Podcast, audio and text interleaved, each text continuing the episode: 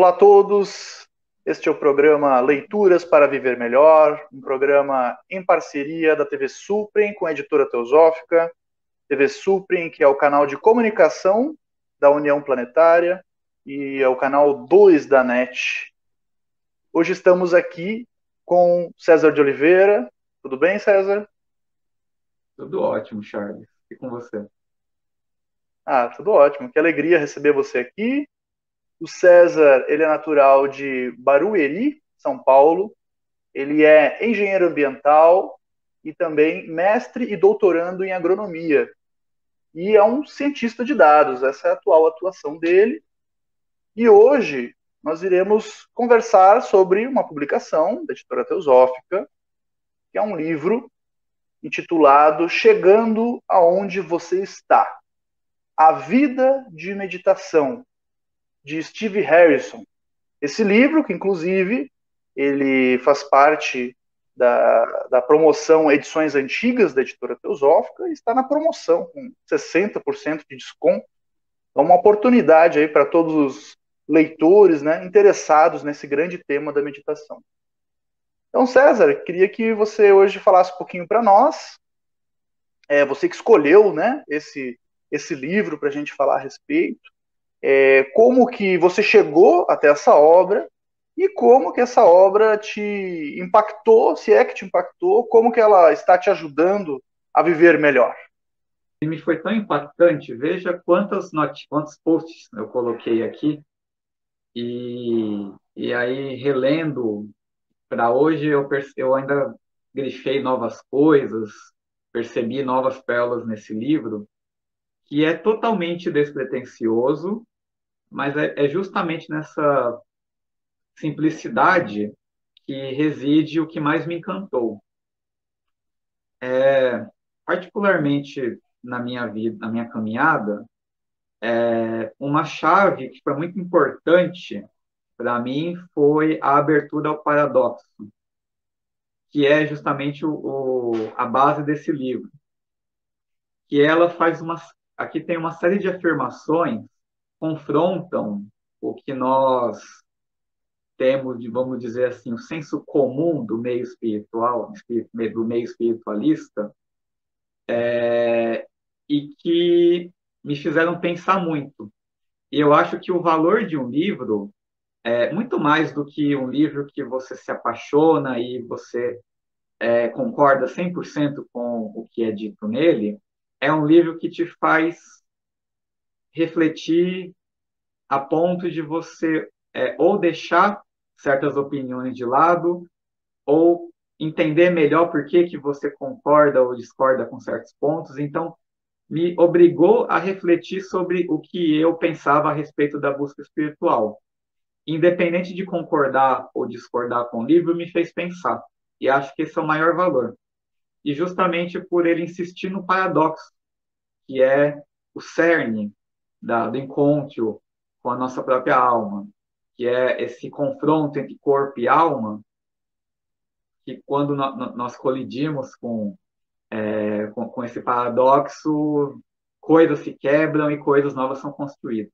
Você falando, né, eu fiquei aqui refletindo sobre suas palavras ah, e me recordei de uma citação do Platão, né? Diz que aprender é mudar posturas, então, eu achei interessante que você comentou que o bom de um livro não é exatamente a gente concordar com tudo que ele está dizendo, mas ele a questão do paradoxo, né? O que que o, o que, que faz o paradoxo, no meu entendimento, é justamente nos convidar para a mudança, né? Ou seja, o livro ele é uma ferramenta de, de transformação do ser humano, né? Então, a gente tem que modificar alguma coisa para poder aprender. É o que diz Platão e também é o que diz, dizem muitos educadores. E aprender é mudar, né? É, você acha que esse livro e também a prática da meditação, que é o, o foco né, dessa obra, ela contribui para a transformação do leitor? E se sim, em qual nível? Como é que foi para você? Uma frase simples desse livro, na página 136. Ele simplesmente diz: Nós queremos muito que o mundo tenha sentido. Quando você, quando você lê isso, você pensa, você vê que é, diferente de você encontrar um sentido. Nós queremos muito que tenha um sentido, e isso pode causar muitos problemas, porque ele mesmo é, nos diz que uh, você buscar uma solução é o problema. Por quê? Porque é um eu que está procurando a solução. Veja, eu, eu nunca tinha antes pensado, de fato, se eu estava buscando um sentido para a vida ou se eu estava criando um sentido. Isso faz uma diferença enorme, porque a partir do momento em que você, de acordo com o autor, você busca tanto que você desiste, é aí que você encontra. É interessante que ele, ele não está dizendo assim, desista. Mas sim, busque até desistir. E é esse tipo de paradoxo que movimenta a vida espiritual. Porque você pode se satisfazer com sentidos pré-definidos por religiões e seitas, ou você pode buscar. E, e o próprio autor diz: mas é, será que buscar a busca espiritual não pode se tornar um novo hábito e um novo apego que vai preencher o seu espaço psíquico, como ele diz, com um sentido de propósito e significado? Mas é simplesmente dar espaço para essa dúvida, que não é a dúvida que paralisa, mas é a dúvida que movimenta. Então, nesse sentido, paradoxo também junta com o que vocês educadores falam do espanto. Pode ser que essa frase espante tanto que a pessoa seja obrigada a pensar. É, o Rubem Alves, né, falava da pedagogia do espanto. Refletindo aqui, né, te ouvindo nessa aula de, de paradoxo e busca espiritual, e faz bastante sentido, né? Existe um, uma frase que diz assim: a vida não tem sentido nenhum, mas não é proibido atribuir-lhe um. Né? Então, é, muitas vezes é, a, a, a, gente tem nós somos constantemente conduzidos, é a nossa ferramenta, e também enganados pela, pela mente. Né? Então, há aquela afirmação que a mente mente descaradamente e continuamente. Né? Então, é bem o que você falou, que nós estamos numa busca espiritual por algo que nós não sabemos definir, mas a todo instante nossa mente tenta definir, porque é o nosso porto seguro compreender as coisas. Quando nós estamos no, na total ignorância, nós estamos desarmados, né? Nós estamos totalmente é, à mercê do desconhecido, e o desconhecido assusta o ser humano. Então, eu, o que eu entendi dessa afirmação do autor que você nos trouxe é que talvez ele, ele esteja nos convidando a nos desarmar, né? porque nós estamos armados de conceitos, de concepções, de respostas, ou buscando respostas que, no, enquanto não somos ainda capazes de, de encontrar, a gente cria uma, nós criamos uma aproximação razoável e aceitável que vai nos acalmar nessa, nessa ânsia, essa preocupação por algo que desconhecemos, né?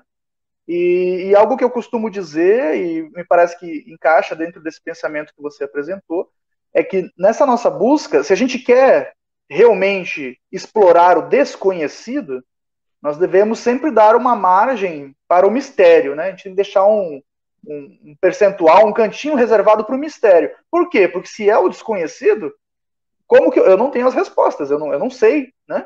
Então eu tenho que deixar uma margem para o mistério se revelar senão minha mente fica construindo, é bem o que você disse, a gente fica criando né, essas respostas. Ah, então eu tenho aqui dois, dois trechinhos arrasadores. Na página 180, é, ele, são duas charadas que, que ele mata no livro. Primeira, uh, quem é que. Qual é o sentimento que origina a vontade de poder? por mais poder, por cargos, por a estabilidade suposta que o poder nos dá. É o medo. As pessoas que têm muita ânsia por poder têm um enorme medo, uma insegurança absurda. E é, é interessante que o medo ele é o típico o que alguns filósofos como Schopenhauer chamam de prazer negativo. É o prazer que surge quando uma coisa ruim acontece e o prazer vem para remediar esse, esse, essa coisa ruim. Tem que ter a coisa ruim para a coisa boa ter efeito. Então ele diz: o medo faz parecer que sem a ajuda dele, do medo, nós sofreremos um grande dano. Então, o medo retroalimenta o nosso sofrimento. Porque se você acabar com o medo, você tem medo do que, aconte do que pode acontecer com o fim do seu medo. E uma outra charada que ele nos mata é, é dada na página 118, onde ele nos diz: o sofrimento psíquico é criado inteiramente pelo esforço que fazemos em evitar o sofrimento psíquico. Então, o sofrimento psicológico surge da iminência de a qualquer momento eu sofrer. Então, sofrimento já é sofrimento. Enquanto eu estiver pensando em acabar com esse sofrimento, eu vou sofrer mais. Estamos aqui então no programa Leituras para Viver Melhor. Agora nós vamos para um rápido intervalo. E em breve continuaremos então com o nosso convidado de hoje, César de Oliveira, falando sobre o livro Chegando aonde você está, a vida de meditação de Steve Harrison, publicação da editora Teosófica. Até já.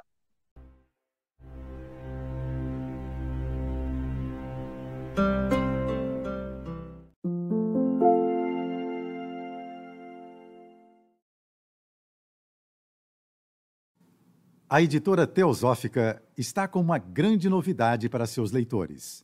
A revista Sofia, publicação que há quase 20 anos apresenta temas relacionados à espiritualidade, autoconhecimento, religiões, ciência e filosofia, agora está disponível também na versão digital.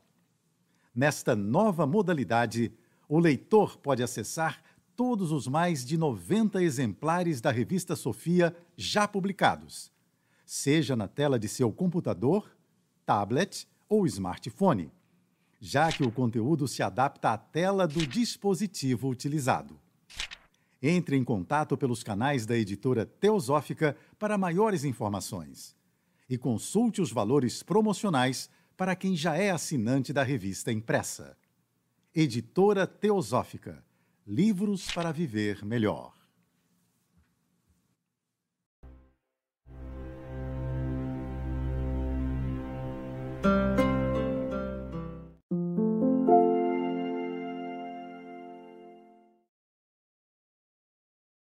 Estamos de volta com o programa Leituras para Viver Melhor.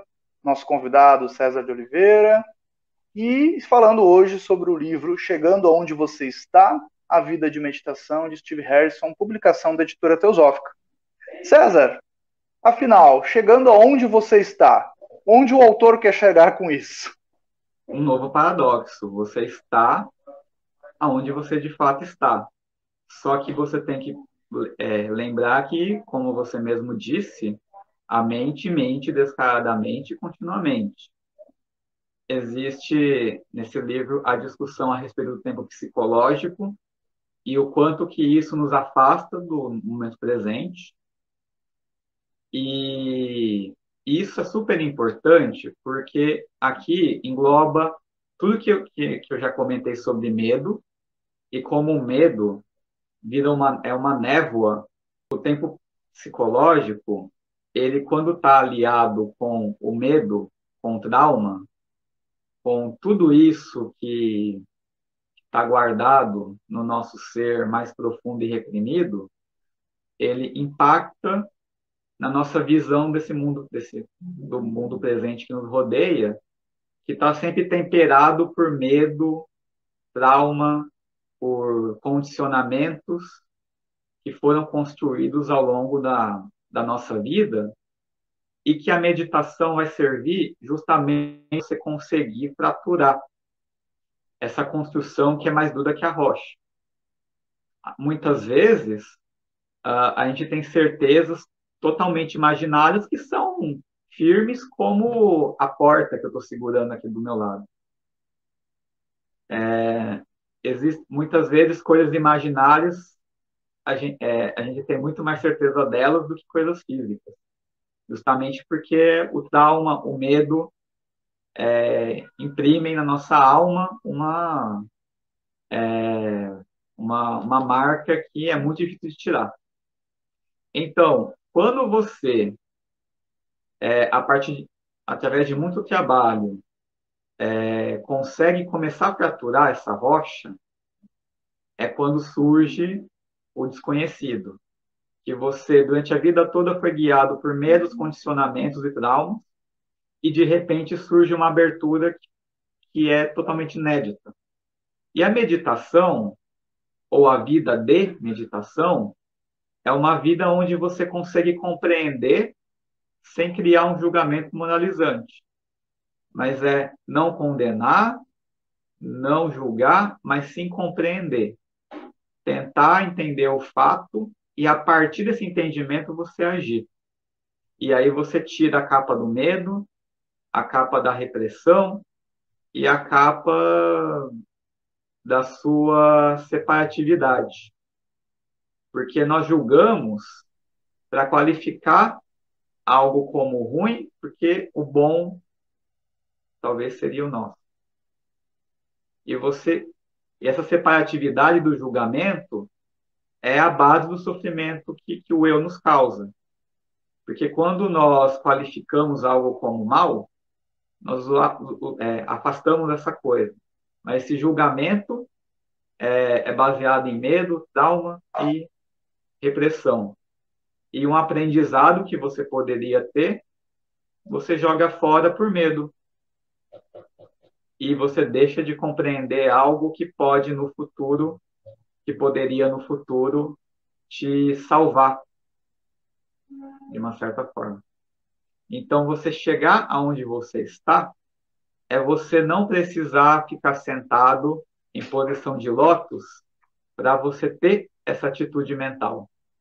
É...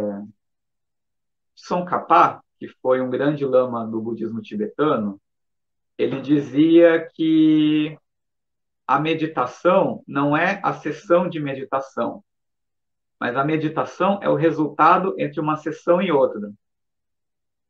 Então, eu vou, eu posso meditar por duas horas um dia, mas ainda vai sobrar 22 horas do dia para você fazer besteira. Então, entre uma meditação e outra, o resultado é a vida de meditação. Então você vai ter que uma hora levantar do seu tapetinho de yoga e voltar para o mundo. E muitas vezes a gente sente uh, quase uma bem-aventura, um momento de êxtase e bem-aventurança numa sessão de meditação, mas ao voltar ao mundo parece que tudo continua como estava, mal como era antes.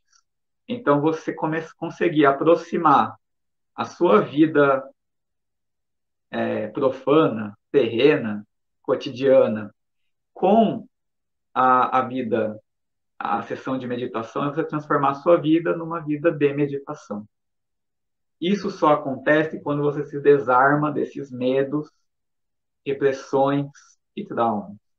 E aí, eu acho que o mais, o mais importante para nós ocidentais é que aqui é, ele não coloca tudo isso é, apenas nas mãos dos religiosos. É, você, você faz yoga, você faz meditação, você tem uma sanga, mas você também tem que cuidar da sua saúde, você também tem que fazer terapia, se você puder, se você tiver. Ele enfatiza muito a questão de que a terapia por si só pode não resolver tudo, como também a vida religiosa não resolve tudo. Nós temos várias ferramentas. E tudo isso para quê? Para você conseguir desarmar o seu eu é, dessa carapaça que nós criamos é, durante a vida. Isso envolve tomar responsabilidade da sua vida para si. E o tempo e, quando você atingir esse estado é, de contato quase que direto com o momento presente, o que é que vai estar ali? Uma, um total vazio, um vazio com V maiúsculo. E será que nós estamos preparados para isso? Nós que queremos tanto um sentido e um significado e um motivo para tudo, será que esse vazio não vai ser insuportável? Justamente a vida de meditação é uma preparação para a gente ter esse vazio. O César citou na fala dele, muito, muito instrutiva, construtiva, ele citou as cartas, né? Então, só para quem não, não está familiarizado com a obra que ele citou, então ele estava se referindo às cartas dos Mahatmas para a Pessinit, é, livro que é publicado pela editora Teosófica em dois volumes. Então, são dois livros é, Carta dos Mahatmas para a Pessinit. Né?